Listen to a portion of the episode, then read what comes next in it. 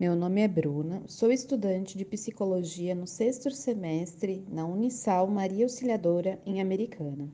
Faço parte do grupo do Alexandre, da Gabriela, da Gisele, da Letícia e do Vinícius. Nesse semestre, nós escolhemos como tema do nosso projeto integrador a educação psicossocial de jovens em vulnerabilidade social. E com isso, nós fizemos uma entrevista com uma profissional da Casa da Criança, a Michele Bettini.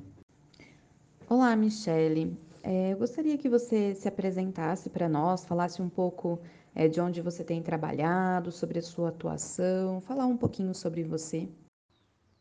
Meu nome é Michele Bettini, eu estou na Casa da Criança há quatro anos, é, há três anos trabalhando como educadora, é, e exatamente neste mês faz um ano que eu trabalho na coordenação pedagógica dentro da Casa da Criança.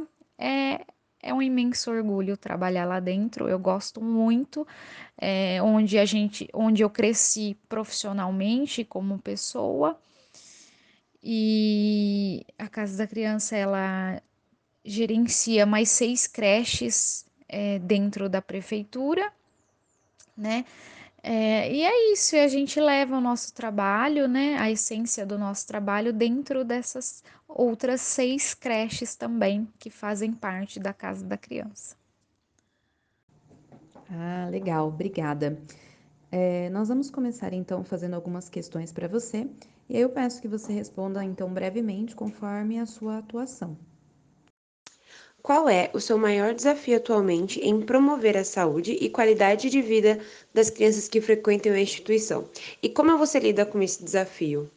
Bem, analisando aí a, questão, né, a primeira questão, eu me deparo aí da importância de quem trabalha diretamente aí com os alunos dentro da escola, né? É, esse eu acredito que é o maior desafio, a gente estar sempre atento é, à saúde dessa criança, tanto psicológica, tanto fisiológica.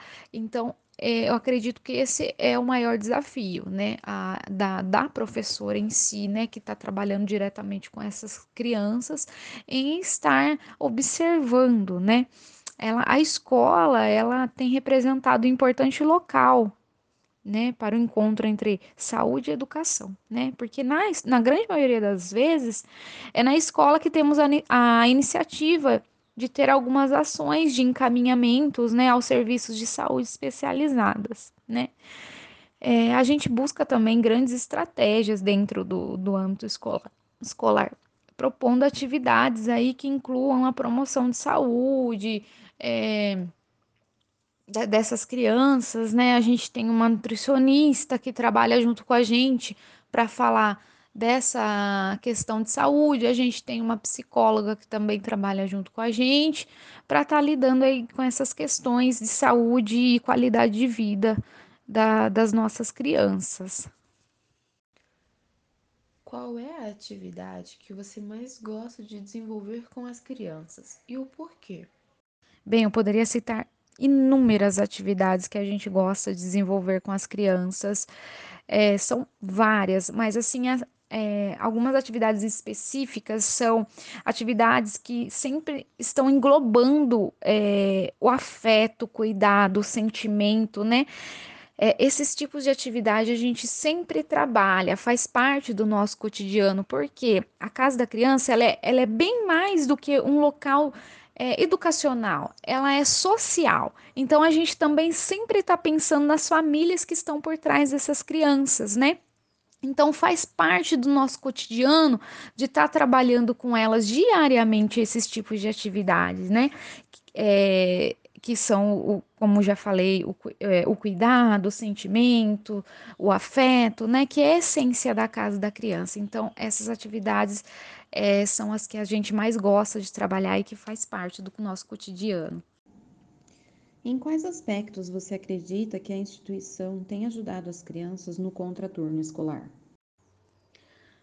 É, bem, eu acredito, né, que as famílias elas se sentem mais seguras de saber que os filhos estão em espaço seguro e acolhedor, né, aprendendo e desenvolvendo várias habilidades, é, ou seja, né, o contraturno escolar é uma extensão do processo de aprendizagem dentro da escola, né, de aprendizado dentro da escola. Então, eu acredito que o contraturno vem ajudado muito essas famílias, né, em todos esses âmbitos e as crianças também.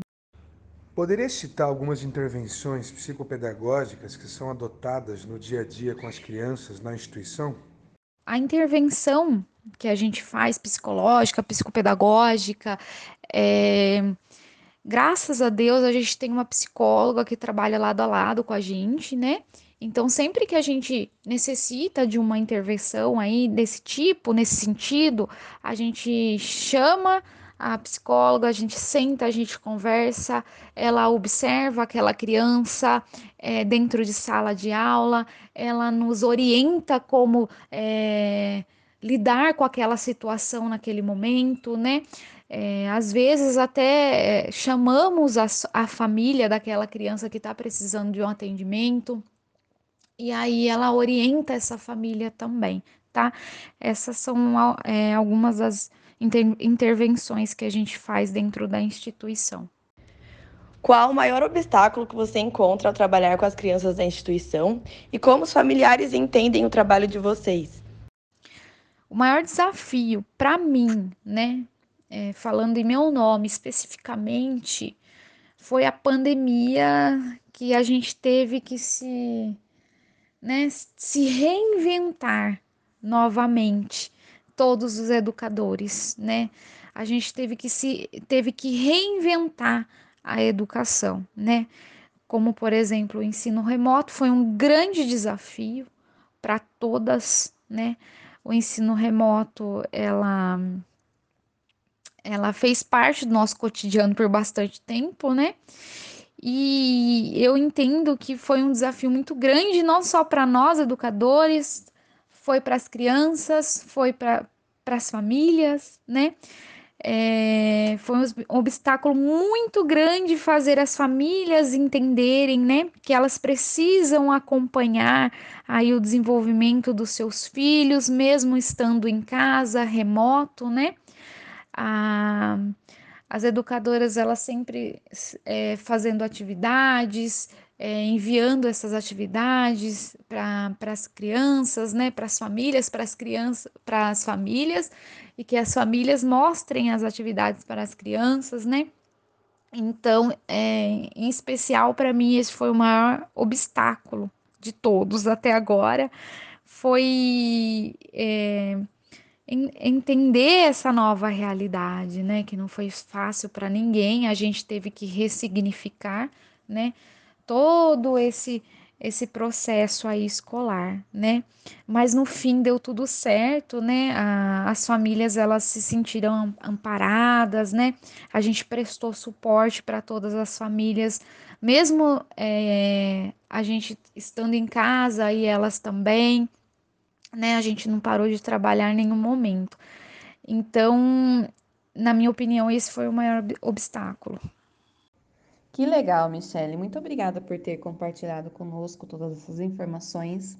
Foram perfeitas as suas colocações, né? E agradecer mesmo pela sua disponibilidade em poder conversar com a gente, né? E nos ajudar nesse trabalho. Até mais.